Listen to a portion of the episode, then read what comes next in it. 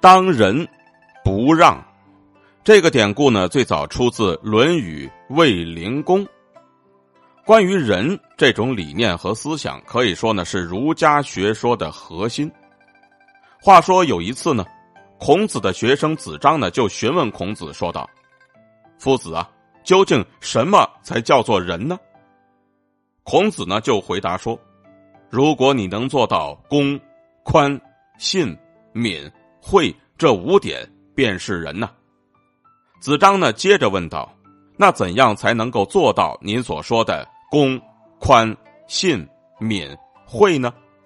孔子呢就接着解释说道：“一个人没有放肆的心，就叫做公；心地不狭窄，就叫做宽；没有欺诈的心，就叫做信；没有待情的心，就叫做敏；没有苛刻的心，就叫做惠呀。一个人如果没有仁德，那就不能够称之为人了。”如果一个人承担了人的事，那就要勇往直前的去做，绝对不能够有半点的谦让之心。